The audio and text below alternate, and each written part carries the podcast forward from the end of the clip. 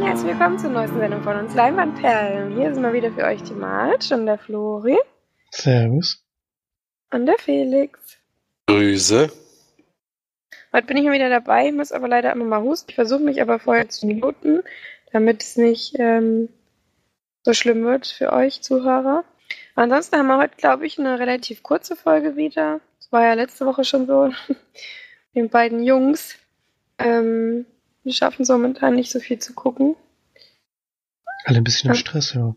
Wohl der, der arbeiten geht, guckt irgendwie mehr als die, die nicht arbeiten gehen gerade. Schon lustig. Na gut, aber wir fangen natürlich wie gewohnt immer mit Felix an an den Film Start und dann wuscheln wir uns so ein bisschen durch den Podcast, wie immer eigentlich. Ja, zum Valentinstag dieses Jahr starten die nächsten Filme nicht am 14.02. Und da haben wir gleich als erstes Alita Battle Angel. Das heiß ersehnte Anime Realverfilmung, die heiß ersehnte Anime Realverfilmung des gleichnamigen Kultklassikers von Yukito Kishiro um einen weiblichen Cyborg, der langsam seine Erinnerung wieder wiedererlangt. Ja. Mitproduziert von James Cameron und Regie geführt von Robert Rodriguez natürlich viel verspricht, wird er von den Kritiken gar nicht so schlecht besprochen, wie ich gedacht hätte. Ja. Als nächstes haben wir dann der Club der Roten Bänder, wie alles begann. Das Prequel zur Serie erzählt die Geschichte von Leo, Jonas, Emma, Alex, Toni und Hugo, bevor sie sich im Albertus-Klinikum treffen. Und passend zum Valentinstag kommt natürlich auch ein Liebesfilm aus Deutschland, nämlich Sweethearts. In Carol Caroline Herfords zweiter Regiearbeit plant eine alleinerziehende Mutter einen Diamantenraub für ihre Tochter zu sorgen und landet in einem Geiselchaos. Ja gut, vielleicht auch nicht so ganz Liebesfilm, aber irgendwas Komödie steht dabei. Mit Frederik Lau. Dann äh, kommen endlich die Filme, die uns interessieren, nämlich Happy Death Day to You.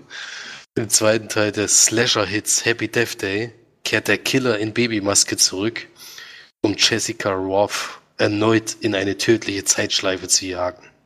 Das Slasher würde ich jetzt schon mal ein bisschen Fragezeichen dahinter setzen. Also hier also, wurde jedenfalls in dem Film mehrmals äh, umgenietet, aber geslasht eigentlich nicht. ja, aber die Maske ist cool. Die Maske war geil. Ja. Als nächstes dann abgerissen im Survival-Thriller von Tigran Sahakian bleiben fünf Jugendliche in einer Drahtseilbahn stecken. Der größte Feind im Überlebenskampf ist aber nicht die Höhe. Erinnert ein bisschen an den Film, den Marshall und ich mal gesehen haben mit diesem Skilift, der da stehen bleibt. Wölfen danach, ne? Ja, das, ja, es war noch viel schlimmer eigentlich, aber ja, ja, und, wo die dann wirklich bei denen kam ja noch die Kälte. Ich weiß nicht, dort drin wird es wahrscheinlich auch dann schweinekalt, aber, aber da ist schon, ja, könnte wieder sowas ja, in der Richtung sein. Wo, was wir gesehen haben, waren ja auch, war ja auch besser, dass dann unten halt hier Wölfchen, Wolfis gewartet haben.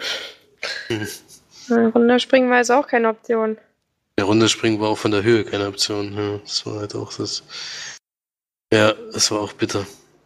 Dann haben wir noch die Blüte des Einklangs, Oscar-Preisträgerin Juliette Binoche.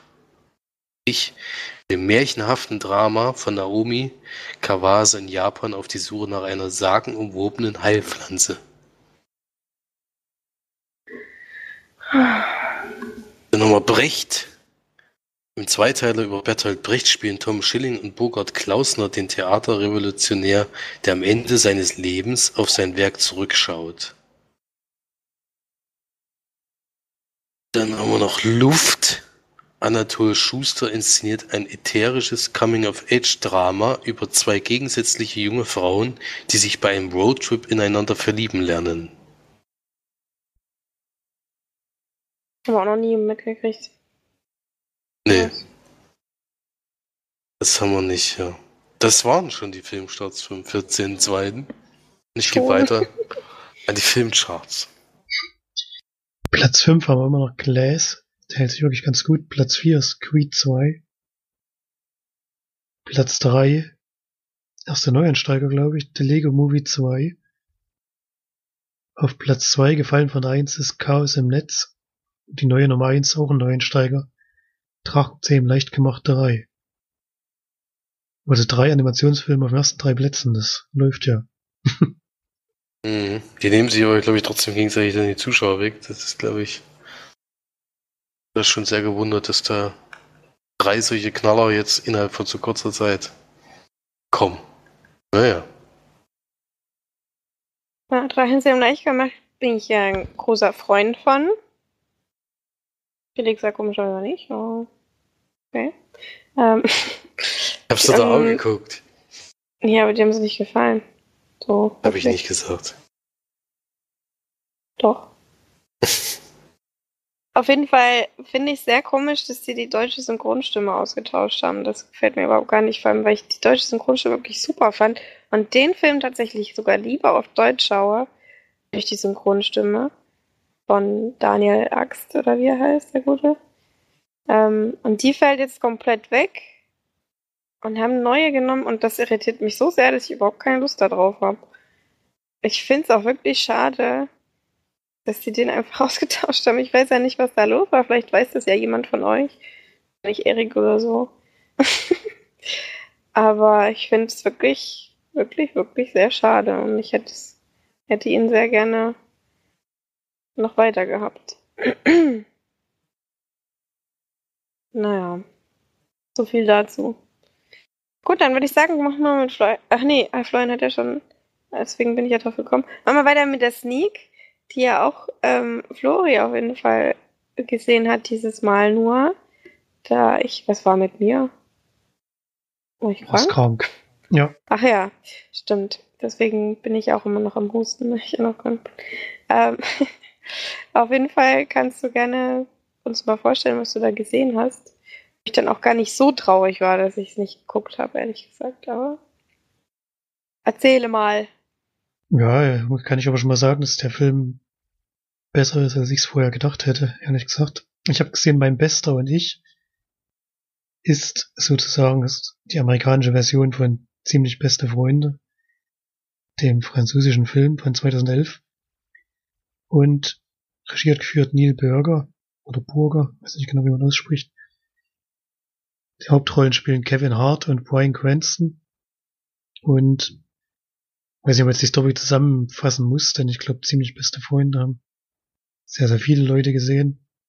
Es geht eben um einen jungen Mann, der arbeitslos ist und eine Stelle sucht und zufällig da ins, bei jemandem reinstolpert, der eine Pflegekraft braucht, hat dafür überhaupt keine Qualifikationen oder so und bekommt dann aber die Stelle, weil der Mann, der querschnittsgelähmt ist, Philipp heißt der, ähm, den anderen Pflegekräften so ein bisschen überdrüssig ist und lieber ja halt so eine mal eine andere auf eine andere Weise an die Sache rangehen möchte und gibt dem jungen Mann dann eine Chance und stellt ihn ein und die beiden freunden sich dann an.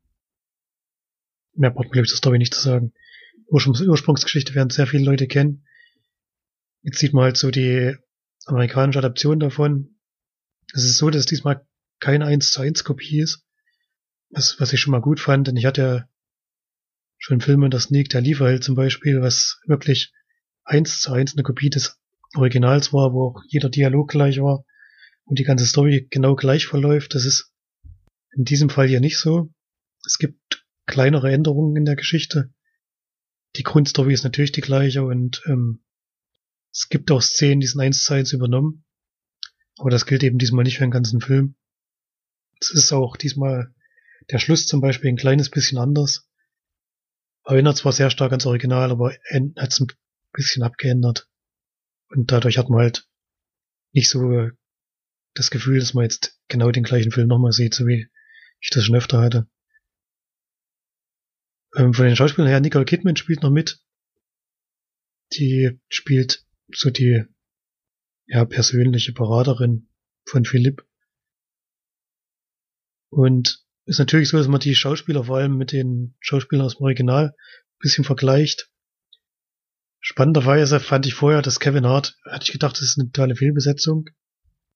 Muss ich aber danach ein bisschen sagen, dass das nicht stimmt. Ich finde, er hat es ganz gut gemacht. Wem man es leider überhaupt nicht abkauft, ist Brian Cranston, den ich eigentlich für einen besseren Schauspieler halte, aber der diese Rolle überhaupt nicht hingekriegt hat. Ich hatte irgendwie zu keinem Zeitpunkt das Gefühl, dass ja, dass er das richtig darstellen kann, was, er, was nötig gewesen wäre, um diesen Menschen zu spielen, den er mit Philipp halt spielen musste, halt vom Hals abwärts gelähmt ist und sozusagen nur noch seine Sprache hat als Ausdrucksweise. Und es hat leider bei ihm überhaupt nicht funktioniert. Was den Film auch runterzieht und was ein bisschen schade ist, denn wenn man ihn mit dem Original vergleicht, der verzichtet auch auf die typisch amerikanischen Witze unter der Gürtellinie, was ich gut fand. Der geht auch mit dem Thema genauso, ja, nicht vorsichtig, sondern so ein bisschen mit dem Augenzwinkern um. Was mir ja schon beim Original sehr gut gefällt. Das klappt bei dem Film eigentlich auch ganz gut. Trotzdem kommt er natürlich bei weitem nicht daran und das war aber auch nicht zu erwarten, denke ich. Hat mich aber zumindest nicht so, ja, ich habe vorher gedacht, es wird eine Katastrophe, als auch als es losging, hatte ich schon große Befürchtungen. Das war es am Ende zum Glück nicht, sondern es ist ein ganz solider Film. Man lacht doch ein paar Mal, also der hat schon seine lustigen Stellen und funktioniert so ganz okay, würde ich sagen, und gibt eine mittelmäßige Wertung mit 5 von 10 Leinwandperlen. Ich finde es immer noch Quatsch, solche Filme nachdrehen zu müssen, aber Amerikaner müssen das anscheinend. weil sie andere Schauspieler nicht ernst nehmen können oder so, oder keine Ahnung, was das Problem ist. Ja, weil die keine Untertitel äh, lesen. Ja, weil sie auch keine Synchro synchronisieren. haben. Ja, aber naja gut, das ist halt den ihr, den ihre Politik, dann soll sie das ruhig machen, aber Dann sehen sie halt auch den schlechteren Film. ja. Und irgendwie ist es schon quatschig. aber gut. Wie gesagt, es ist ein okayer Film, den kann man sich anschauen, aber wenn man das Original kennt, ist es natürlich Quatsch, da jetzt ins Kino zu gehen oder so. Denn man sieht ja schon so das Bekannte nochmal. Für die Sneak war es okay, aber mehr Geld sollte man dafür jetzt nicht unbedingt ausgeben. Ja. Überflüssige Remakes auch, Honig im Kopf. Amerikanische Version, auch von Till Schweiger gedreht, Honey in the Head. Leider gefloppt wie fast kein zweiter in den USA. Hm. Ja, ich fürchte, dass es dem Film vielleicht auch passieren könnte, was ein bisschen schade ist, denn so schlecht ist er wirklich nicht, dass er jetzt kein Publikum verdient hätte oder so. Wer das Original nicht kennt, dem gefällt der Film bestimmt ziemlich gut, denke ich. Aber im Vergleich kackt er halt schon ein bisschen ab. Hm. Hätte mich auch gewundert, wenn nicht, ja. Muss ich leider sagen. Na gut, dann war es das schon mit den Kinofilmen, mit den Filmen, die wir im Kino gesehen haben. Wir kommen gleich mal zu den gesehenen Filmen. Da Felix die meisten hat, würde ich mal sagen, fängst du einfach mal an. Ähm, Gerne. ja.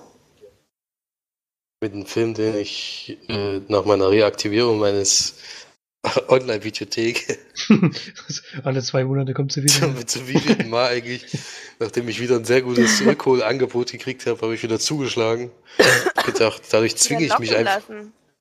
Ja, ich zwinge mich. äh, Ich merke aber auch, dass ich dadurch viel mehr Filme gucken will, weil jedes Mal, wenn ich die Auswahl habe von 20.000 Filmen bei Netflix und Prime, entscheide ich mich nie für einen Film, sondern schaue dann wieder irgendeine Doku oder eine Serie.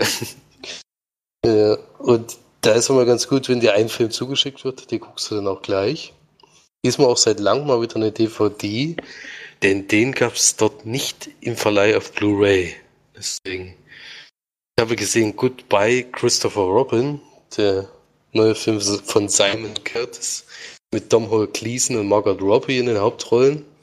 Und es ist eine Biografie über den Vater eigentlich von Christopher Robin. Lustig ist ja, dass da zwei sehr ähnliche Filme in kürzester Zeit rausgekommen sind. Dass da ja dann Christopher Robin nur ein paar Wochen später eigentlich dann von Disney gekommen ist. Aber nicht dieselbe Geschichte zum Glück, sondern hier geht es eigentlich darum, wie hat der Vater sozusagen dieses Märchen, dieses wahnsinnig erfolgreiche Buch äh, erfunden oder diese Geschichte dazu erfunden und eben geschrieben und wie sehr ihm da sein kleiner Sohn geholfen hat. Donald Gleason spielt dabei den Vater, der wo er schon erfolgreicher Buchautor war, bevor er in den Ersten Weltkrieg gezogen ist. Und das Problem ist, dass er, nachdem er zurückgekommen ist, eben nicht mehr so richtig mit sich klarkommt und vor allem mit dem Leben, was er bisher geführt hat und irgendwie nicht begreifen kann, was, was er da jetzt gerade erlebt hat und vor allen Dingen, wie er es überlebt hat und wie wenig vor allen Dingen von den Leuten zurückgekommen sind. Und das blockiert ihn völlig im Schreiben. Äh, er hat vor dem Krieg eine Frau kennengelernt, in dem Fall die Margaret Robbie, die er dann dort auch wieder trifft. Zwischen den beiden hat es da sehr gefunkt, was dann sich im Laufe der Zeit dann doch als sehr schwierige Beziehung herausstellt. Sie kriegt dann aber das Kind von ihm, was für sie auch wieder eine schwierige Enttäuschung war. Also es ist eine sehr, sehr komische Rolle, die sie spielt. Ich weiß nicht, ob die Frau in Wirklichkeit so gewesen ist, aber sie ist wahnsinnig unsympathisch. Ähm, und da auch nicht davor zurück, die Familie öfters mal alleine zu lassen. Und er rafft sich dann eben mit seinem Sohn so ein bisschen zusammen, gehen eben viel in den Wald und spielen da viel und da sieht er dann eben diese drei Kuscheltiere von seiner, von seinem Sohn und wie er mit denen spielt und da spinnt er dann im Endeffekt eine Geschichte darum. Christopher Robin heißt der Sohn aber gar nicht, sondern heißt ganz anders und dann kommen so die Probleme, wenn dieses Buch erscheint, es wird wahnsinnig schnell sehr erfolgreich und alle wollen eigentlich nicht mit ihm sprechen, sondern mit seinem Sohn. Das führt dann eben zu größeren Problemen zwischen den beiden und zwischen der Entwicklung vor allen Dingen von seinem Sohn in den nächsten Jahren. Ja, und darum geht es in dem Film. Mhm. Ja. Eine Stunde 47 Minuten geht das Ganze, also es ist nicht extrem lang zum Glück, aber es ist schon so, dass man äh, die Uhrzeit merkt. Muss man jetzt mal sagen. Ähm, trotzdem fand ich es, also ich war am Anfang, ehrlich gesagt, ich gedacht, das wird kein Film für mich. Das wird eher äh, langweilig werden. Äh, das hat sehr lange gedauert, bis es dann wirklich mal äh, irgendwie interessant wurde. Ähm, und dann, ja, kann man den auf jeden Fall gucken, ist aber jetzt kein Film, den ich unbedingt empfehlen würde. Also da denke ich mal, also ich habe den Disney-Film jetzt noch nicht gesehen, ist aber auf meiner Leihliste. Mal gucken, ob der mir demnächst zugesendet wird. Aber der wurde da auch besser besprochen. Und ja, es ist ein bisschen komisch zu gucken. Hat lange gedauert, wie gesagt, und dann, dann kommt aber trotzdem eine interessante Geschichte bei raus. Also man, wenn er dann im Streaming-Dienst mal vorhanden ist, kann man den auf jeden Fall gucken. Bei der DVD kann ich jetzt noch dazu sagen, dass äh, ich weiß nicht, ob es bei Blu-ray so ist, aber hier gab es relativ wenig Extras. Man kann aber den kompletten Film nochmal äh, mit dem Tor, also mit dem Einsprechen von dem Regisseur und dem Produzenten nochmal gucken. Auch viele, die das immer sehr interessiert. Ich finde das immer dann über den langen Zeitraum immer nicht so spannend, jetzt nochmal den Film zu gucken gleich. Ja, deswegen habe ich das jetzt nicht gemacht, aber das ist so das Einzige, was drauf war. Und von mir gibt es da eine durchschnittliche Wertung. Wie gesagt, am Anfang war es ja unterdurchschnittlich, am Ende wird es dann interessant. Deswegen 5 von 10 Leimerperlen. Hm. Okay. Die anderen Filme hast du aber nicht gesehen, oder? Wie eben gesagt, nein. Achso, da habe ich So hört der zu eher. Unglaublich. Er ist schon wieder abwesend, du. Er hat schon wieder SMS gekriegt. Und nee, ich wollte was, Schlau wollt was Schlaues nachfragen, aber es war leider nicht schlau. war leider er hat die ganze Zeit bei. Wikipedia nachgelesen und hat gedacht, jetzt frage ich die Ultra-Frage. Jetzt kommt die investigativ hochwertige Frage. Bam! Ja. verkackt. ja, ja, verkackt. Ja, aber ich meine, den werde ich hoffentlich demnächst sehen und dann der, der soll auf jeden Fall besser sein als der, das habe ich schon von vornherein gehört, aber ich finde es jetzt interessant, jetzt mal die Vorgeschichte gesehen zu haben und jetzt kommt dann die Geschichte mit dem Erwachsenen Christopher Robin. Mal gucken, wie das dann ist. Hm. Aber sag mal, hast du den anderen Film eigentlich schon gesehen? okay, dann machen wir mal weiter mit den gesehenen Filmen. Und ich habe einen Film, den ich ganz kurz besprechen kann, weil ich den nämlich eigentlich gar nicht wirklich gesehen habe. Aber irgendwie dann doch, weil ich habe auch keine Ahnung, warum ich das überhaupt, warum habe ich, warum haben wir das angemacht, Felix? Ähm, das ist eine große, ich weiß also Felix ja, und ich haben zusammen telefoniert und dann sind wir auf Filme gekommen, die wir noch nicht gesehen haben und da habe ich dann, weil ich bei den Filmen immer durcheinander komme, habe ich dann gedacht, ich hätte White House Down geguckt, hatte ich glaube ich auch, oder?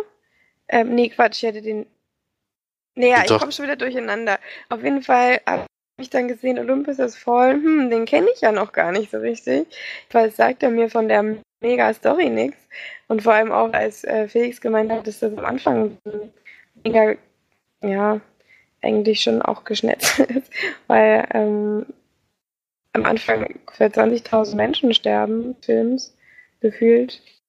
Ähm, dass den Angriff auf die, das Weiße Haus kommt, habe ich dann gedacht, ähm, gucke ich mir den doch mal an, weil das mir eben, wie gesagt, nichts sagt und ich ganz große Hoffnung reingesetzt habe, dass dieser Film mich äh, vielleicht mehr interessiert als sein zweiter Teil. Den hatte ich nämlich geguckt.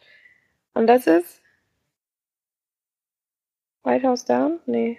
Nee. London has fallen. London has fallen. Achso. Stimmt, weil Olympus ist voll und London ist voll. so, den Vorgänger Olympus ist voll habe ich jetzt geschaut, 2013, ähm, mit Gerard Butler, Aaron Eckert, Morgan Freeman. Oh, und sonst kennt man eigentlich nicht so großartig. Und die Story ist sehr schnell erzählt. Gerard Butler ist der Bodyguard oder in dem im Secret Service vom Präsidenten, der von Aaron Eckhart gespielt wird. Ähm, der Präsident hat einen Unfall, seine Frau kommt dabei um und er wird gerettet von Gerard Butler, aber Gerard Butler macht sich solche bisschen Vorwürfe, dass er die Frau nicht gerettet hat, dass er sich quasi ins Büro versetzen lässt und sich nicht mehr traut oder zutraut, den Präsidenten persönlich zu ähm, überwachen, obwohl er ihn ja gerettet hatte. Und dann geschieht es allerdings natürlich so, dass das Weiße Haus angegriffen wird und Gerard Butler von außen eindringt, da nämlich der Präsident in seinem Bunker unten tatsächlich festgehalten wird, indem er sich eigentlich versteckt. Ähm, aber da es da ein paar Übergriffe gibt, ein paar, ähm, wie sagt man, Spione und Seitenwechsler, auch in seiner näheren Umgebung sind, ähm, wird er quasi dann in seinem Bunker festgehalten und Gerard Butler ballert sich dann den Weg durch zu ihm. Ja, ne? So coole hm. Zusammenfassung. Ich hatte dich aber vorher schon vorgewarnt eigentlich, dass das nicht unbedingt ein Film ist, den du jetzt gucken müsstest. Deswegen haben wir ja auch während des kompletten Films miteinander noch weiter telefoniert. also. Du wolltest nicht hören. ähm, genau, da habe ich dann, glaube ich, auch jetzt nicht so viel verpasst. Bei den Action-Szenen habe ich dann immer mal hingeguckt. Und ansonsten dann nicht so hingeguckt. Ist ja eigentlich eine Action-Szene, dieser Film, deswegen. Nee, da passiert halt leider schon viele Gequatsche und. Ja, ein bisschen, aber nicht übertrieben nee, viel. Zwei Stunden geht der Film? Hier steht sogar mit genau zwei Stunden. Ähm, und ja. Ne? ich weiß nicht so genau, was ich dazu jetzt sagen soll. Es ist, ein Actionfilm, der einfach sinnloses Geballer mit sich bringt. Gerard Butler seine Schauspielkünstler wieder auf 100% hat und ähm, man einfach sieht, dass er nichts kann. Aber das ist halt so das, was, wovon man, oder was man vielleicht erwartet, viel Patriotismus und Amerika ist geil und Korea ist scheiße und solche Sachen. Ähm, ja, ist halt ein normaler Actionfilm und vielleicht vier von zehn Diamond geben, weil er mich halt überhaupt nicht wirklich fasziniert hat. Die ersten paar Szenen, die ersten paar 20 Minuten oder so sind schon cool. weil da eben wirklich sau viel passiert, aber dann nimmt er halt total, also lässt er halt total von ähm, an Fahrt ab. Kann man das so sagen? Also es geht dann ziemlich runter und dann ja, ist es auch nicht mehr wirklich interessant. Hm, Morgan Freeman verschwendet da auch sein Talent ganz schön. Da ist ja auch nur ein paar Mal zu sehen. Da sitzt dann da, wer ist, ist der Vizepräsident oder? Nee, der, der Sprecher des Weißen Hauses ist er. Ähm, und ja, sitzt dann da eben so ein bisschen rum und darf dann auch mal was entscheiden. Aber ist eigentlich ein bisschen vergeudetes Talent. ja. Wie viel habt ihr da damals gegeben? Ihr habt noch bestimmt hast du geguckt, Flori? Ich habe gesehen, ja. Ist lange her, ne? Ich glaube fünf oder sowas, also durchschnittlich. Ja. Wir hätten, glaube ich, auch nicht viel mehr gegeben. Nee. Aber da sind wir ja alle uns einig. so, dann äh, würde ich sagen, kann ja Florian jetzt mal, damit er auch mal zu Wort kommt. Ich habe gar keinen Film mehr geschaut, aber ich kann ja noch mal ganz Ach kurz. Mann, stimmt. Alles ja. gut, ich kann ja noch ganz kurz sagen, dass ich Felix seiner Serienempfehlung natürlich nachgekommen bin. und und habe natürlich letzte Woche Sunderland Till I Die geschaut. Ähm, Special Interest, also ist nur was für Fußballfans. Andere brauchen die Serie nicht anfangen. Geht halt um den AFC, glaube ich, Sunderland. Eine, eine Saison begleitet in der zweiten Liga, in der sie gerade abgestiegen sind und auch die Saison verläuft für den Verein sehr, sehr schwierig und kommt halt aus so einer Arbeiterstadt. Es erinnert ein bisschen so an Ruhrpott, so wie das da aussieht und so und wie die Menschen auf die Vereine abgehen. So ein bisschen wie Schalke und Dortmund kann man sagen, hat man so das Gefühl.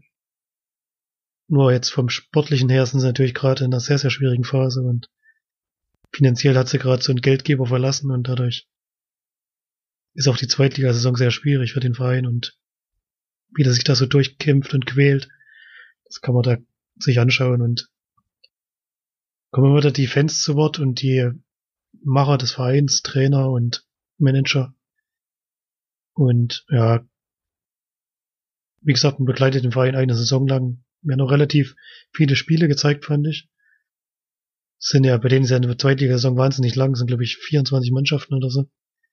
Heißt 46 Spiele für eine Saison. Und dann gibt's noch Playoffs, wenn du den Aufstieg schaffen willst. Das ist schon der Wahnsinn. Ich glaube, die machen 50 Spiele oder so, bis sie vielleicht mal aufgestiegen sind. Nur in der Liga und Pokal haben sie auch noch zwei Wettbewerbe. Also das ist schon eine lange Strecke und davon sehen wir wahrscheinlich, ja, ich glaube, zwischen Drittel und der Hälfte der Spiele, oder? Sieht man schon. Ja, es ist wirklich viel. Ja. Also wie gesagt, wenn das, wer das, wen das Thema Fußball interessiert, für den ist, es, ist das was. Ansonsten, jemand anderes braucht die Serie natürlich nicht anfangen. Aber man sieht halt mal bei einem kleineren Verein, wie das ist. Wie man sich da so durchkämpfen muss, gerade wenn es Geld fehlt und so. Wie man da auch so ein bisschen kreativ sein muss und versuchen mit Leihspielern irgendwas zu erreichen und so und Spielern, wo du denkst, wollen die nur hierher ein bisschen Geld zu verdienen oder haben die wirklich Bock auf die Aufgabe und sieht mal so, was dabei rauskommen kann. Ja, hatte ich ja die Woche davor schon für Fußballfans empfohlen. Für alle anderen. Schwierig, sage ich jetzt mal. Ist nicht wie, wie das mit Manchester City. Das war ja, wie gesagt, denke ich mal interessant für allgemein Sportbegeisterte, weil es da wirklich sehr viel um Trainingsarbeit und sowas ging. Das fand ich hier relativ sehr reduziert. Sondern es war Gerade so an, bei Manchester war ja vor allem Ansprache vor der Mannschaft und so, das kam ja vor fast jedem Spiel. gar nicht. Ja. Das war da nicht dabei, ne. Ja. Es sind aber halt viele Gespräche zwischen Trainer und Manager und sowas, das, das gibt's schon, wo halt die Situation aufgearbeitet wird und überlegt wird, wie machen wir weiter und so. Das gibt's schon, das ist schon mit drin. Und natürlich in einer ganz anderen Situation als bei Manchester, also das ist von der sportlichen Seite her und auch von der finanziellen Seite her natürlich auch nicht vergleichbar. Das eine ist, kann halt mit Geld machen, was sie wollen, und die anderen kämpfen gegen, gegen finanziellen Kollaps sozusagen. Das ist schon ein Unterschied. Ja. Auf jeden Fall kann man mal machen. Gibt's bei Netflix. Kann man sich mal reinziehen. Ja. Wenn man sich ähm, dafür interessiert. Ja, Nicht wahr? doch wahr. Ja, Gut, wenn wir jetzt eh schon gerade bei Serien sind, dann kann ich ja die Serie besprechen, die ich noch zu Ende geguckt habe. Ähm, die ich auch nur angefangen hatte, weil die bei Bada Binge zu sehen war und gelobt wurde. Ähm, wer das nicht kennt, Rocket Beans, die quasi Kino Plus Variante von einem Serienformat. Ähm, also könnt ihr euch gerne auch mal anschauen. Das ist nämlich ziemlich cool, interessant gemacht. Und da habe ich mir die Assassination of Gianni Versace American Crime Story angeschaut. Eine, ähm, die zweite Staffel tatsächlich ähm, von American Crime Story. Die erste war ähm, über O.J. Simpson oder Simmons. Ich weiß nicht mehr, wie er heißt. Simpson. Die Was? Simpson. Simpson, okay. Ähm, das ist jetzt die zweite äh, Staffel mit neun Folgen, die jeweils auch, ich glaube, 40 oder 50 Minuten gehen. Und in der Staffel geht es, wie der Titel auch schon sagt, eben um die Ermordung von Gianni, Gianni Versace, dem Gründer des äh, Versace-Labels, Modelabels, die auch ähm, Möbel und so weiter machen. Und also es ist ein bisschen kompliziert, zu erklären, weil die so ein bisschen ist wie Memento in Serie. Also die verläuft quasi rückwärts. Man, die erste Folge beginnt wirklich mit der Ermordung von Gianni Versace. Und man hat auch noch überhaupt gar keine Ahnung, wer der eigentlich ist, der ihn da umbringt auf offener Straße vor seiner Haustür mitten am Tag und damit auch noch davon kommt. ähm, und dann ist es, werden die Folgen quasi so aufgebaut, dass man immer ähm, die oder die, die, den einen bestimmten Zeitabschnitt vor der Folge, die man gerade gesehen hat, zeigt. Also es geht quasi rückwärts. Normalerweise ist das ja das große Finale und das Ende und da wird es eben andersrum ge- aufgebaut. Ähm, ist dann ist es nämlich so, dass derjenige, der Gianni Versace umgebracht hat, ein gewisser Andrew Cunanan, ähm, nicht nur ihn umgebracht hat, sondern mit ihm noch vier andere Personen, beziehungsweise vor ihm. Ähm, und zwar einmal angefangen hat es mit äh, einem, einem, also das ist kein Spoiler, denke ich mal, weil das ist jetzt ein, ja bekannt, eine bekannte, oder nimmt jetzt auch nichts weg, weil man das schon vorher weiß, weil es auch in der ersten Folge gesagt wird, er hat schon vier andere umgebracht. Einmal ein, ein, ein Freund von ihm, dann ein Geliebter von ihm, dann jemanden ganz willkürlich und dann jemanden, für den er ähm, mal Escort war und dann eben als letztes Gianni Versace. Also, wie man jetzt schon gehört hat, Andrew Cunanan eben homosexuell. Das Ganze spielt 97 ist, äh, ist er umgekommen und das Ganze spielt, glaube ich, innerhalb von zehn Jahren. Also wahrscheinlich, ja, ungefähr, nehme ich mal an. Also, ich nehme an 87 bis 97. Ja, und man lernt, das Interessante an dem an dieser Sache ist, man lernt Andrew Cunanan quasi an einem Punkt kennen, wo er einfach schon völlig psychisch kaputt ist und fertig und ähm, äh, einfach wirklich an einem Punkt in seinem Leben ist, wo er überhaupt nicht mehr weiter weiß und das eben nur noch nur noch dieses Ziel hat, um Gianni Versace quasi umzubringen.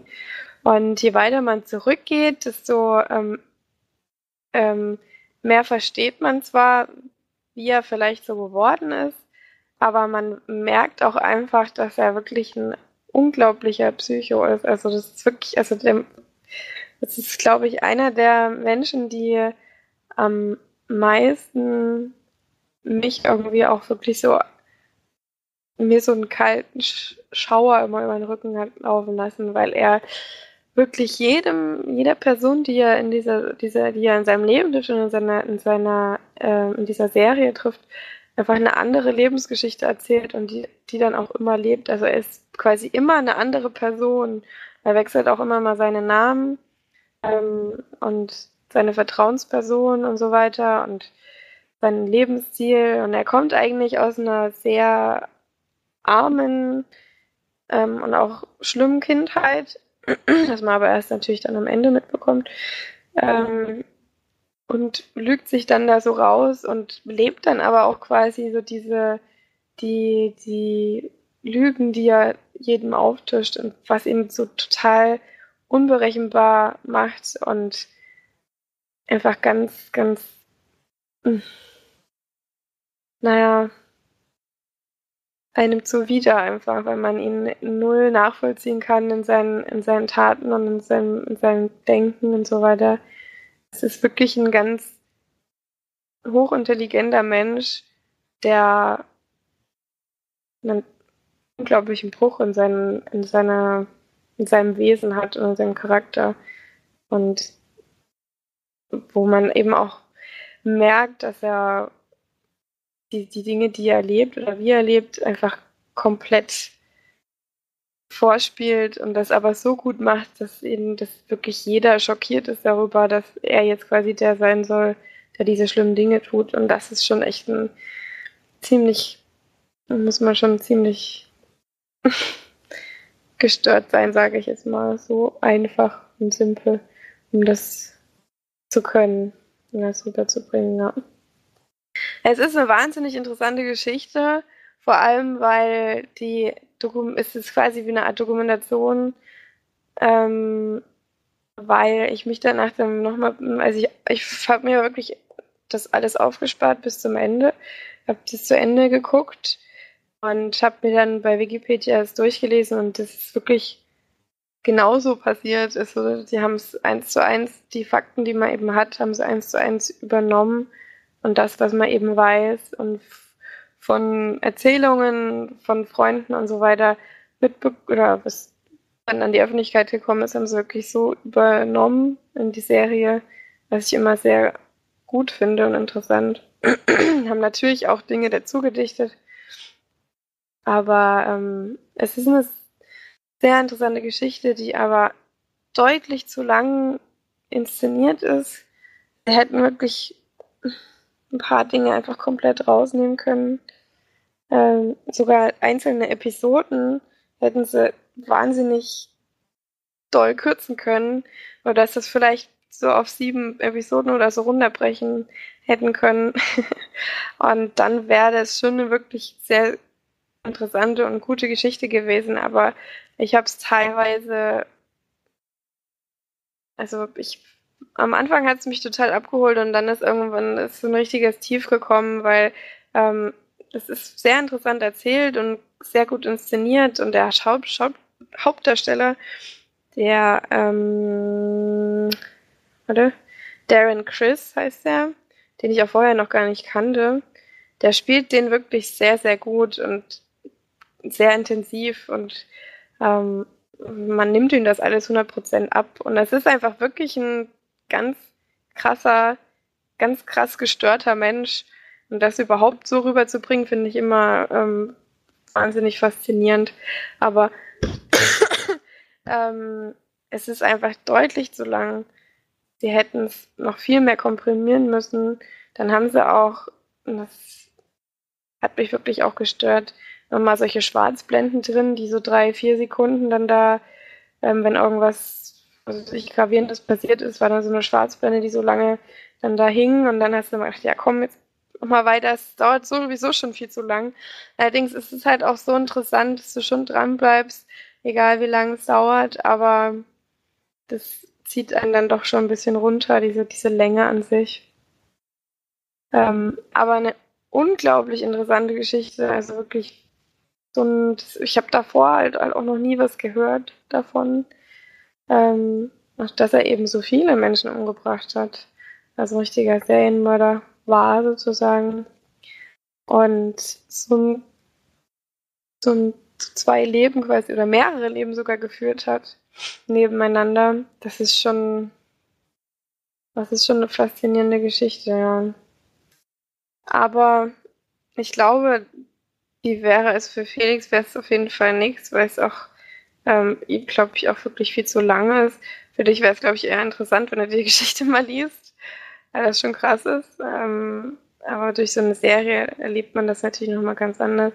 Florian könntest du vielleicht gucken, aber ich glaube, du würdest jetzt auch nicht sagen, dass das eine wahnsinnige Erleuchtung ist oder so. Wer weiß. Mm. Aber ich kann es auf jeden Fall den Leuten empfehlen, vor allem die solche, solche psychisch labilen Charaktere interessant finden. Ähm, das ist ja bei mir immer so. Mich, mich packen ja auch immer Psycho-Thriller oder irgendwelche Sachen immer besonders, weil ich diese, diese, diese Vielspaltigkeit im, im menschlichen Charakter so interessant finde. Aber die ähm, ist da bei ihm natürlich wirklich, also sowas habe ich noch nie gesehen. Also selbst American Psycho oder so ist da nichts dagegen gegen ihn. das ist schon krass. Ähm, ja, man kriegt auch so ein bisschen was mit ähm, Gianni Versace, so ein bisschen aus seinem Leben was mit, dadurch, dass es eben rückwärts erzählt wird. Ist er halt am Anfang tot, aber es macht ja nichts, weil er dann später ist er ja noch am Leben. Ähm, Penelope Cruz spielt seine Schwester Donatella Versace. Und die finde ich eine unfassbare Fehlbesetzung. Also ganz schlimm, weil ich finde, dass, also erstmal versteht man sie fast gar nicht. Sie spricht wirklich so, als hätte sie irgendwie was im Mund oder so permanent. Es würde sie reden mit so 20 Kaugummis oder so und bewegt wirklich ganz wenig ihre Lippen, nuschelt ganz sehr. Ich weiß nicht, ob die Frau vielleicht so das kann natürlich sein, dass, die, dass, dass Donatella Versace vielleicht wirklich so ist und so redet. Aber ich, ich fand die ganz furchtbar schlimm. Also ich habe jede Szene mit der fand ich wirklich schlecht. Und ähm, fand ich ganz furchtbare Besetzung. Und was noch interessant war, auch bei der Beerdigung von Gianni Versace ähm, wurden dann immer mal Originalaufnahmen gezeigt ähm, das war ganz cooles Stilelement, weil es nicht so wahnsinnig herausgestochen hat, sondern man es dann gesehen hat, dadurch, dass einmal Lady Di war zum Beispiel bei der ähm, Beerdigung, sieht man dann einmal im, im Bild und dann auch die Originale, sag ich jetzt mal, ähm, Donatella Versace. Ähm, ja. Man lernt auch tatsächlich das Leben von Gianni Versace ein bisschen kennen, auch als, als er Kind war. Aber das ist dann eher so ein Nebenstrang, sag ich mal. Ja, also kann ich empfehlen, aber eben nur Leute, die das Thema interessiert. Ich habe schon von vielen gehört, dass die erste Staffel besser sein soll. Ich habe sie allerdings angefangen. Und dadurch, dass ich weiß, wie es ausgeht, ähm, also es ist eine sehr bekannte Sache, dadurch, dass ich weiß, wie es ausgeht und wie das amerikanische System mal wieder komplett versagt, ähm, bin ich da schon wieder ein bisschen eher abgeneigt von. ich habe eigentlich nicht so wirklich Lust zu sehen, wie es ausgeht. Wenn man eben weiß, dass er es halt getan hat und so weiter. Naja. Ähm, das dazu. Ich glaube, ich werde über die erste Staffel trotzdem noch zu Ende gucken. Ähm, ja. Und würde euch das denn jetzt überhaupt interessieren, so von dem, was ich erzählt habe? Ja, die Geschichte würde mich schon interessieren, aber über eine ganze Serie weiß ich nicht. Also, wenn du schon das Gefühl hast, das kann, kannst nicht tragen die ganze Zeit. Ja, es ist eben wirklich schade, weil dies fantastisch gespielt wird, auch von im ähm, Gianni Versace, der gespielt wird von Edgar Ramirez. Ähm, der macht das auch super. Das ist schon ein bisschen schade dann. Das, also ich weiß auch nicht, warum die das immer so in die Länge ziehen müssen. Aber eigentlich werden sie ja pro Episode bezahlt oder so.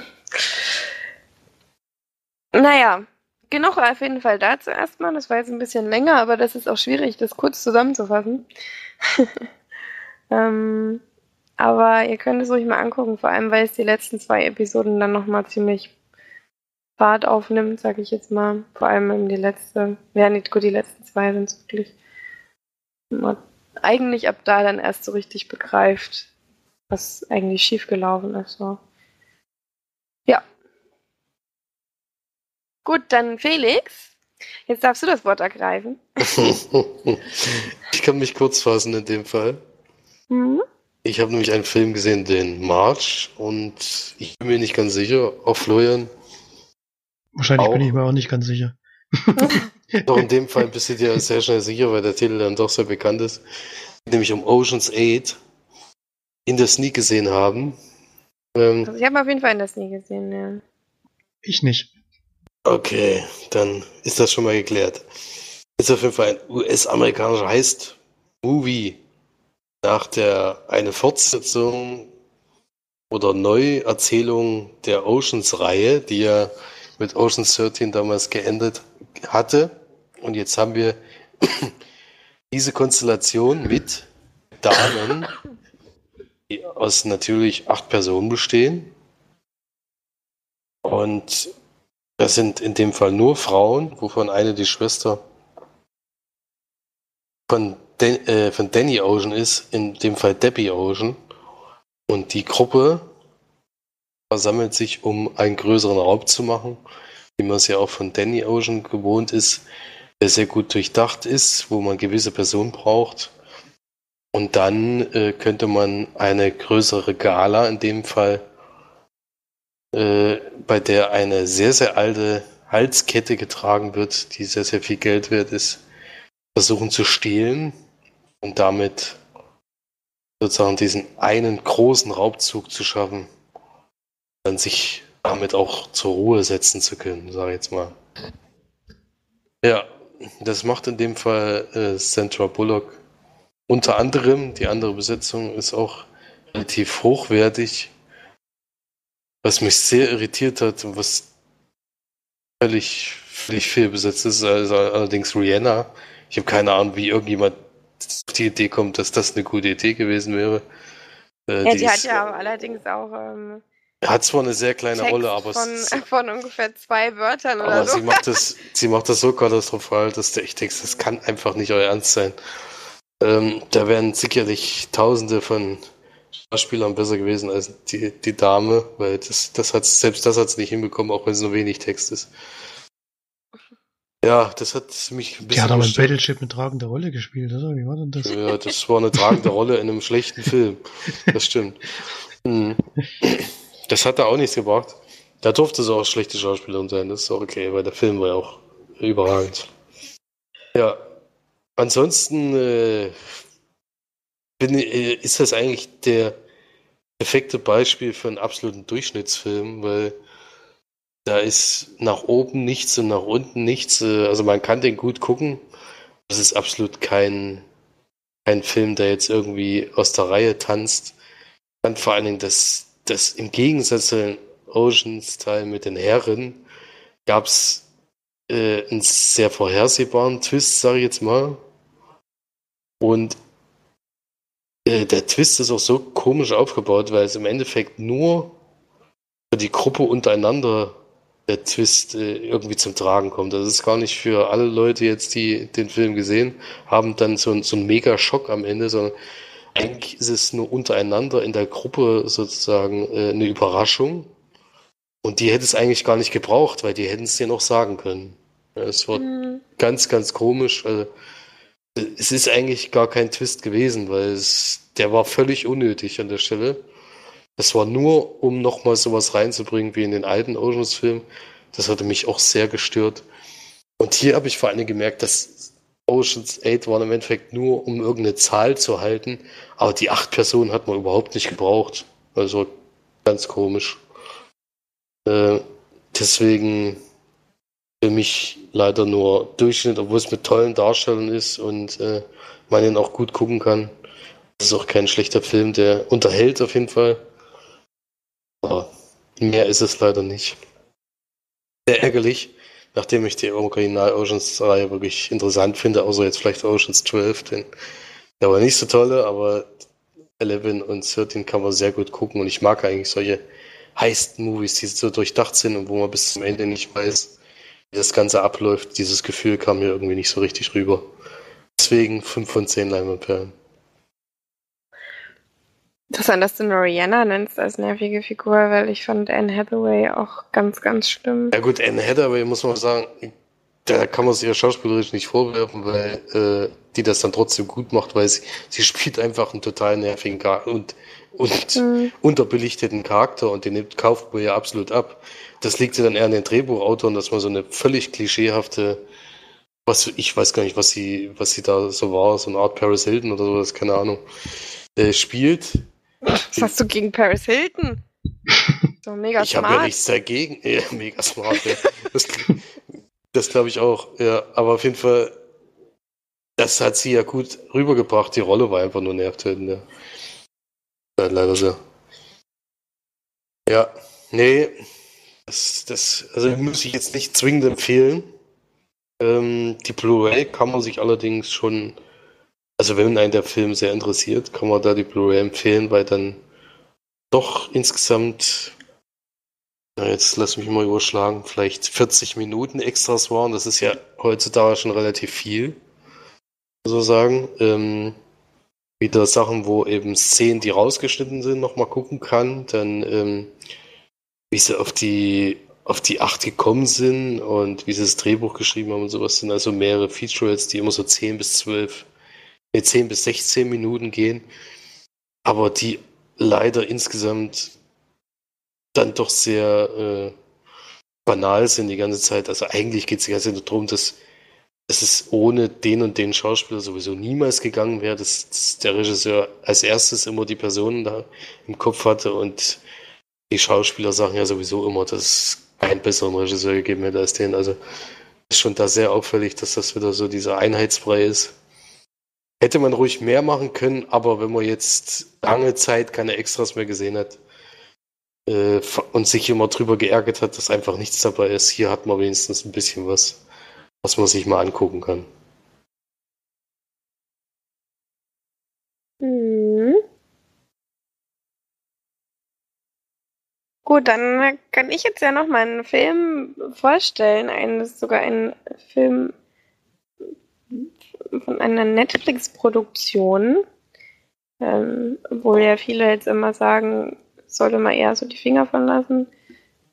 Die Netflix-Filme sind nicht so besonders toll. Habe ich mir ähm, auch auf die Empfehlung von Kino Plus, beziehungsweise Felix in Caliber angeguckt, mit dem wahnsinnig tollen deutschen Untertitel Waldmanns Unheil. Ach, schön. Das ist echt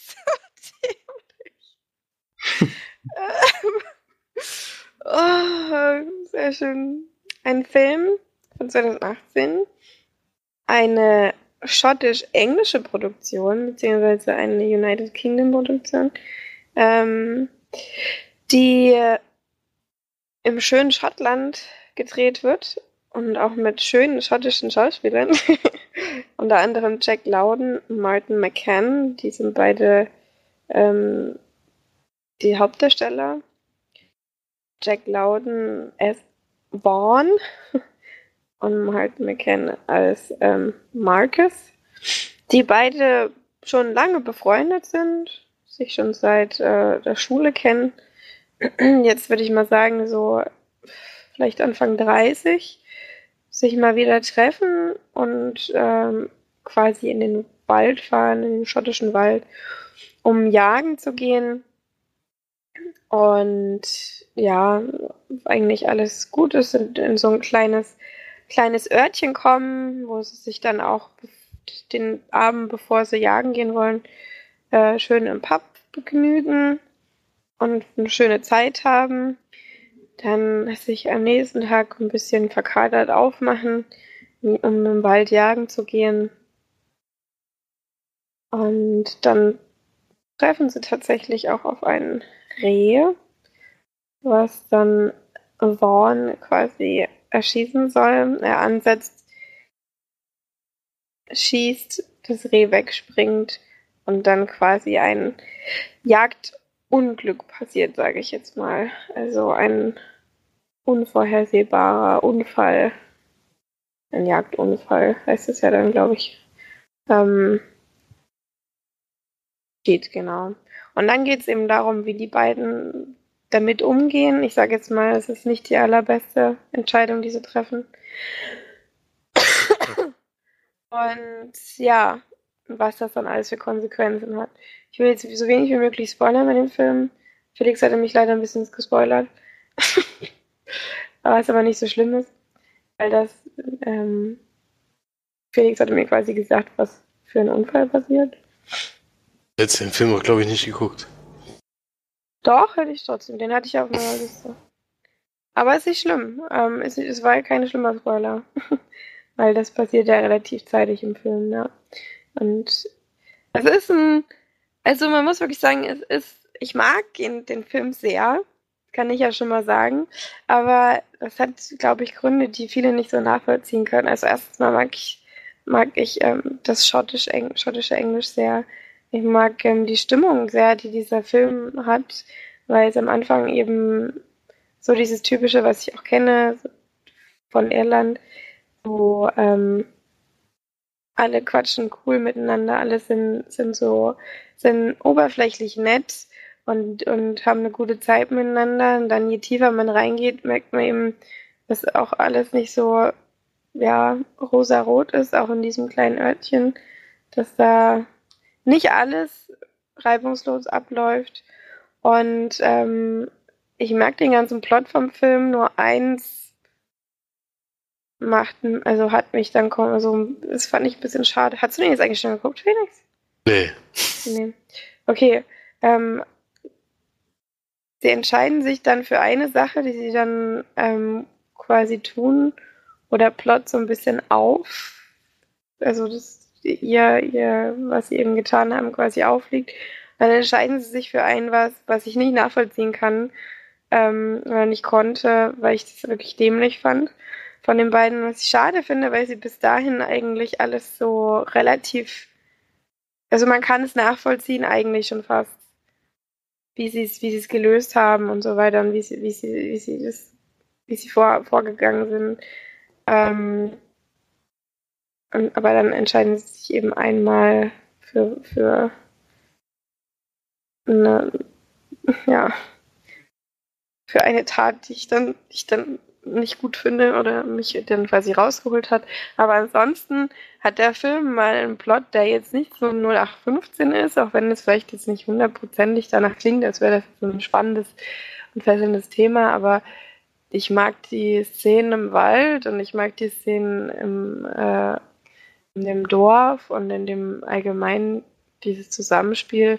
Und äh, der Film hat mir wirklich gut gefallen. Ich würde auch in beiden, also euch beiden empfehlen, den mal zu gucken. Ich glaube nicht, dass das ein 8 bis 9 von 10 Film für euch wird oder so. Aber ich glaube, das ist mal eine, ein Film, den ihr auch gerne guckt.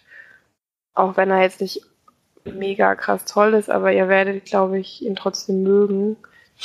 Ähm, und er geht eben auch nicht so lang, eine Stunde 41. Mit fünf Minuten Abspann. Ja. Ich würde dann vor allem auch gerne mal wissen, wie ihr das Ende findet. Ich habe übrigens schon gesehen. Du hast es schon gesehen? Hast ja, du ihn schon besprochen? Ja, aber es ist schon lange her. Ach, das ist schon echt? relativ lange her. Uh, okay. Und wie fandest du ihn damals? Mir hat er ziemlich gut gefallen, ja. Ja, ne? Ich mochte das auch, so dieses Hinterwälterdorf, wo so die Typen dann so langsam zum Vorschein kommen, die jetzt vielleicht auch nicht, die jetzt nicht den größten IQ haben und so und die solche Sachen ein bisschen rabiater lösen, als das vielleicht gut wäre. Mhm. da geht's ja dann, ab einem bestimmten Zeitpunkt ist ja schon ganz schön zur Sache. mhm. Ja, also die ganze Geschichte kann man sich ja schon vorstellen, nimmt schon was dramatische Züge an zum Ende hin dann. Ja. Wie fandest du das Ende? Ja, ich fand es ganz gut gelöst, aber ich fand es ein bisschen, ja, ich glaube, es Ja, es ist schwer, ohne zu spoilern.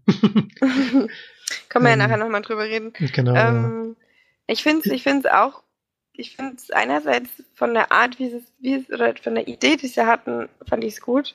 Aber ich finde es dann einfach zu krass offen. Also wenn du weißt, was ich meine. Ähm, weil man einfach, das, also man kann es dann nicht ganz nachvollziehen am Ende. So, so passiert dann alles sehr plötzlich. So das Ende, Ende auch. Sage ich jetzt mal. Aber gut, ähm, weißt du noch, wie viel du damals gegeben hattest? ja, mindestens sieben, denke ich. Hm. Also ich bin da bei 8 von 10. Mich hat er wirklich abgeholt. Ich fand ihn sehr gut. Ähm, ich kann aber auch verstehen, wenn andere den nicht gut finden, aber ich fand ihn schön und ähm, auch wirklich schön inszeniert.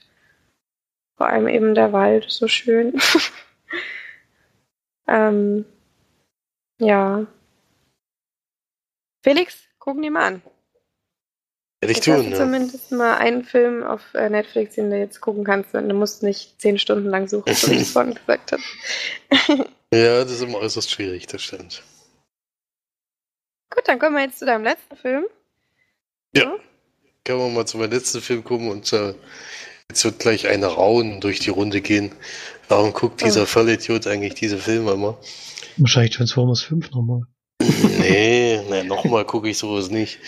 Ist ja einmal schon schwierig. Jedenfalls habe ich mir einen weiteren Film aus dem Marvel-Universum angeguckt. Hm. Äh, einen zweiten Teil mit äh, Ant-Man and the Wasp. Und den habe- ersten schon so überragend fand. weil ich den ersten schon so gut fand, genau. Aber ich wollte dann die Reihe jetzt mal schließen, weil ich ja dann tatsächlich die, die, die Phasen alle durchlaufen habe. Wie ich jetzt gerade lese, ist das die, die dritte Phase, die angelaufen ist. Ich weiß noch nicht mal, was die erste und die zweite Phase ist, aber Aber ich muss jetzt muss ja mal sagen, dass ich den, den Tra Es gab jetzt tatsächlich mal wieder Trailer von der Sneak, was ja schon ewig nicht mehr der Fall war.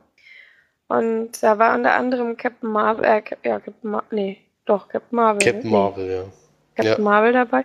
Der sah gar nicht so schlecht aus. Also da hätte ich jetzt gar nicht so wirklich was dagegen, wenn der jetzt mal in der Sneak kommt. Also reingehen werde ich da auf gar keinen Fall. Aber der Den würde ich mir sogar mal wieder im Kino angucken, weil ich, weil ich die Schauspielerin auch sehr mag. Hm. Ich mag die eigentlich, ich mag, ich, also das Ding ist, ich mag sie ja eigentlich schon.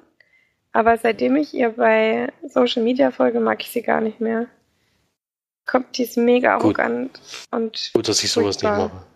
ja, also Hm. guckt lieber nur die Filme und folgt solchen Leuten lieber nicht, weil das nimmt einem ganz sehr die, also seitdem habe ich so ein bisschen so eine An Antisympathie gegen sie. Aber ich versuche das dann immer bei Filmen.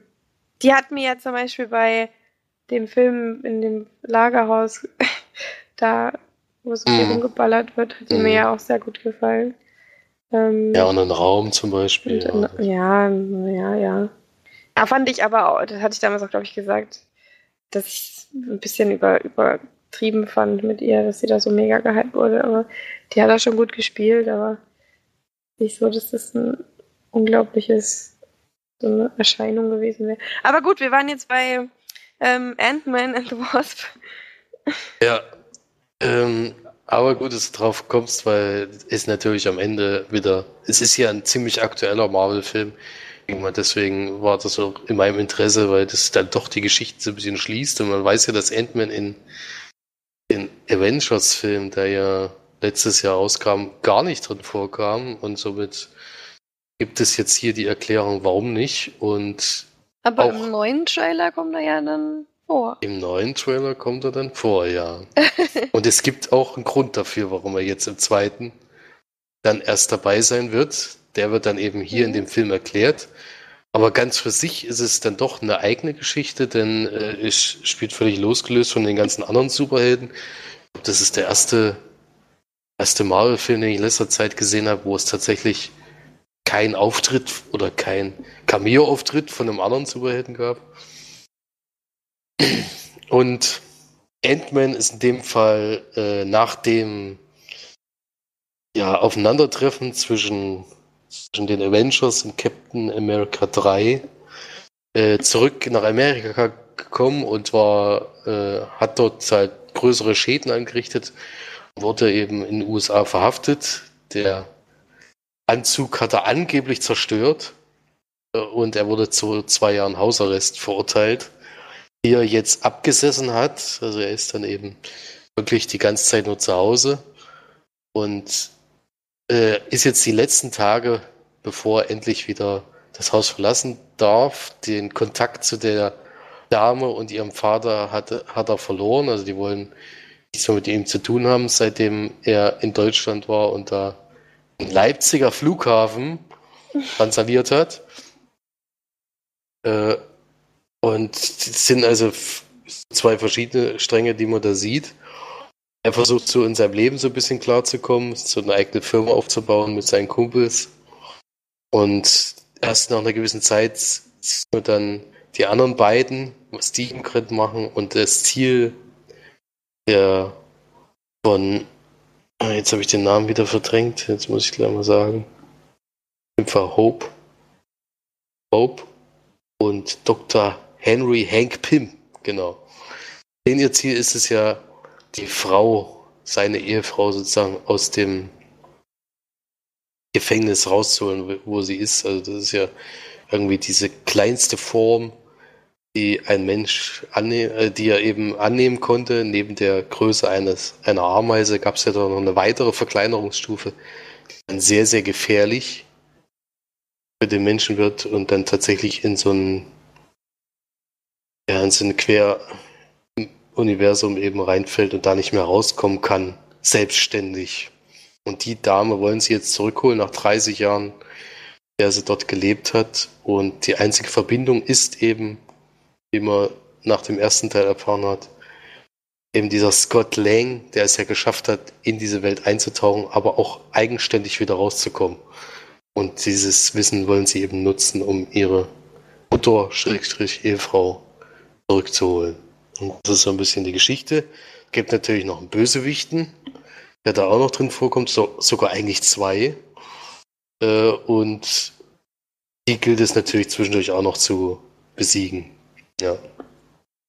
So kann man es am besten zusammenfassen. Ja, ich hatte im ersten Teil sehr gemeckert. Ich meine, ich habe mir mit Florian in, in, Rostock damals noch in der Vorpremiere gesehen, waren ganz stolz, dass wir den Film zwei Wochen vor Kinostart sehen oder sowas. Und diese war völlig enttäuscht rausgegangen. Ich war nicht ganz so ganz so toll gewesen. Da fand ich den zweiten jetzt schon unterhaltsamer, obwohl ich da die schlimmsten Befürchtungen hatte, weil, weil die Trailer mir nicht gut gefallen haben, aber der Film macht schon ein bisschen mehr Spaß, äh, ist unterhaltsam. Und ja, kann man mal gucken, aber ist jetzt kein herausragender Marvel-Film. Da habe ich schon in die, äh, also da fand ich Avengers äh, und jetzt hoffentlich auch den zweiten Avengers Endgame dann noch ein bisschen besser als den. Das ist dann so, ein, so eine Zwischengeschichte, die man gerne mal so gucken kann, so amüsant ist, aber da kann man jetzt nicht allzu viel erwarten, dass da jetzt irgendwie ganz viel, ganz viel Neues dabei rumkommt. Man kriegt so ein bisschen Erklärung, wie das eben mit den anderen Filmen zusammenhängt, ja. Ja, und es gibt natürlich wieder eine Post-Credit-Scene, die man nicht verpassen darf. Und die ist gar nicht mal so unwichtig, finde, weil, äh, weil die tatsächlich, äh, Film kam ja nach, nach Avengers raus. Und das ist schon überraschend, was da am Ende dann eben doch passiert. Und vor allen Dingen bin ich jetzt gespannt, wie, wie das in dem nächsten Teil jetzt umgesetzt wird. Äh, weil man jetzt sieht, dass er auf jeden Fall dabei ist. Ja. Mehr möchte ich dazu nicht verraten. Ja, also kann man mal machen. Ähm, nachdem Black Panther ja mir nicht so gut gefallen hat, äh, ist das mal wieder ein Film, den man gucken kann und würde da so 6 von 10 geben. Fragt jetzt nicht besonders heraus, aber ich finde für eine Abendunterhaltung, dafür hatte ich den auch gedacht. Ich wollte nicht großartig nachdenken, sondern einfach ein bisschen optisches Action-Feuerwerk. Da ist der auf jeden Fall äh, an, äh, dafür, zu, dafür kann man auf jeden Fall nutzen. Das hört mich leider überhaupt gar nicht. Gerade nachdem ich den ersten Teil geguckt hatte. Der nicht so, wo das CGI auch so schlecht war. Naja, gut. Fangen lieber nicht wieder an. Aber gut. Ich glaube, dann sind wir schon so langsam an unserem, ans Ende angekommen, oder? Unseres Podcasts, unseres heutigen. Denke schon. Ja, also weiter habe ich nichts gesehen. Ich habe noch die Dokumentation gesehen, die Maud schon besprochen hat, von Lady Gaga, aber da habe ich jetzt keinen großartigen Text dazu. Wieso hast du die geguckt? Weil es mich interessiert hat.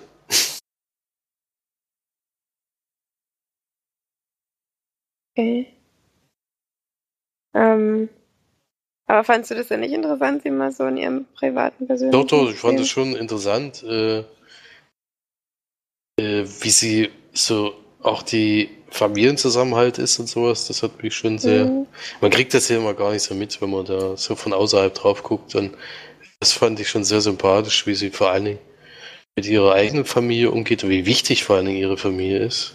Ähm, mir sehr gut gefallen. Ich fand es auch schön, wie gesagt, diese Tonaufnahme in diesen Studios zu sehen und sowas. Was ich immer noch nicht begreifen kann, ist eben dieses völlig übertriebene ja, eben auffallen in allen möglichen Situationen, die sie eben besucht. Ich erkenne einfach noch nicht so richtig den Grund, was da. Das kommt mir immer so vor, als wäre das eine Werbeveranstaltung für sie selber. Deswegen, das macht. Äh, lässt sie irgendwie so ein bisschen im falschen Licht darstellen, finde ich, weil sie als Künstlerin sowas ist die eigentlich schon für sich schon einzigartig. Für mich müsste sie gar nicht so Mhm. das machen. Das, das kann ich nicht so richtig nachvollziehen. Ich weiß nicht, warum sie denkt, dass sie das machen müsste oder ob ihr das wirklich äh, auch selber Spaß macht, weil ich habe immer das Gefühl, das ist eher Maske. Und das, was sie eigentlich lebt, das sieht man eben Großteil in der Dokumentation. Äh, ganz starker Familienmensch und liebt ihre Musik vor allen Dingen. Und das äh, war schon deutlich zu sehen, finde ich. Und da muss ich auch sagen, gefällt mir die Musik noch ganz gut, weil man es dann eben als Studiomusik noch hört. Weiß jetzt nicht, wie es auf dem Album ist, ob da jetzt wieder so viel Pop reingemacht wurde oder sowas. Das fand ich jetzt in den Versionen, die man da in der Dokumentation gehört hat, nicht so extrem. Ja, deswegen, ich fand das schon interessant. Die ist ja auch Mhm. eine außergewöhnliche Person. Also, so freizügig ist, glaube ich, kein Star in seiner Dokumentation. das ist schon heftig. Da ist halt, äh, hat halt, ist, ist halt ein komplett eigener Mensch äh, und das merkt man halt in diesen, auch mit ihren Problemchen immer, ne, nach ihrer großen Verletzung, die sie eben da auf der, äh, bei diesem Bühnenunfall hatte, mit der sie nicht so richtig klarkommt, äh, ist schon, ist schon interessant anzugucken. Mhm. Ja, also kann man durchaus, kann man durchaus sich angucken, die Doku. Das ja, würde ich schon empfehlen, wenn man sich für die Person interessiert und ich meine, ich höre jetzt nicht ihre Musik oder sowas, aber nach A Star is Born habe ich mir das schon mal, war das Interesse schon mal da, die Person noch ein bisschen näher kennenzulernen. Ja, die, ähm, ich hab, ich fand die auch damals ziemlich gut, die Doku. Mich auch interessiert. Ich finde es vor allem krass, was für ein unglaublich emotionaler Mensch sie ist. Also, ich glaube, deswegen versucht sie sich auch so krass immer herzurichten und zu, zu blockieren, dass wenn sie eben Kritik bekommt, auch was jetzt ihr Äußeres angeht oder so, übertreibt sie es eben so sehr, dass sie es nicht persönlich nehmen kann. Weißt du, wie ich meine? Weil sie, weil es eigentlich nicht sie ist, sondern quasi ihre, ihre künstlerische, künstlerisch, künstlerisches Ich oder ihre, ihre Ex ja, so wie sie sich eben geben will. Und wenn sie dann Kritik bekommt, kann sie das eben damit irgendwie so abschirmen. Weil sie ja wirklich, also man sieht sie ja permanent eigentlich weinen in dieser Doku. Und ähm, sie einfach völlig fertig ist auch. Also körperlich und so weiter. Ähm, ja, aber schon ein interessanter Mensch, hätte ich damals auch gesagt, ja. Hm. Okay, ähm, hatten wir den Kommentare? Ein Kommentar hat man ja vom Erik und er hat gesagt, wie unterschiedlich Geschmäcker das sind. Er fand Love Simon wirklich toll. Die Art, wie es erzählt war und die Darsteller. Die Stimmung im Film waren einfach genial. Und dann hat er noch einen kleinen Text geschrieben, der aber mit einer Dekodierung versehen ist, weiß nicht, wie ein Spoiler ist. Also wer den, wer sich, wer den Film schon kennt und sich spoilern lassen kann, kann den dann auf unserer Homepage noch sich anschauen und weiterlesen. Da geht's ums Ende. Ich habe mir durchgelesen. Frei gesagt kann man sagen, er fand das Ende nicht so schlecht. Das ist bei uns ja nicht so gut angekommen, weil es ein bisschen, Nee. bisschen sehr oben drüber war. Aber er hat das nicht ganz so empfunden, ja. Wer das aber genau nachlesen möchte, wie gesagt, diesen Text kann man entschlüsseln und dann kann man lesen, was er dazu geschrieben hat. Ja, wir hatten ja, ich hatte ja letzte Woche sozusagen drüber gesprochen. War ein bisschen schade, dass Marge eben ausgefallen ist, weil sie hätte da, glaube ich, noch mehr dazu sagen können. Bei uns, ich glaube, wir waren da ähnlich enttäuscht bei diesem Film, sage ich jetzt mal. Hm. Das stimmt. Ja, aber ich hatte auch keine großen Erwartungen, muss ich. Aber war eben leider. Es war eben nichts Neues und vor allem fand ich auch die Charakter, also auch gerade ihn als Charakter irgendwie nicht so fesselnd, dass mich das jetzt groß interessiert hat, wie es mit ihm irgendwie weiterging. Oder eben nicht. Ja. Naja, gut. Zusammenfassend schaut euch auf jeden Fall mal Calibre an. Caliber heißt es, glaube ich, auf Englisch. Obwohl das eher vor dem E ist. Aber ja. Versteht die englische Sprache manchmal nicht. ähm, schaut, euch das auf jeden Fall mal an und auch die Lady Gaga-Doku. und wer will, auch das ähm, The Assassination of Gianni Versace.